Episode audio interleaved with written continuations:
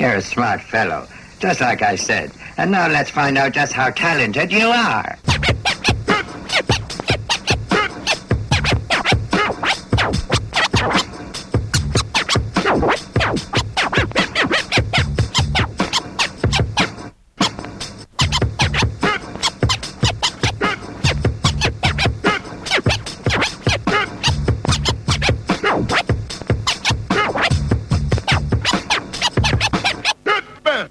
My style is the best, and so I challenge you.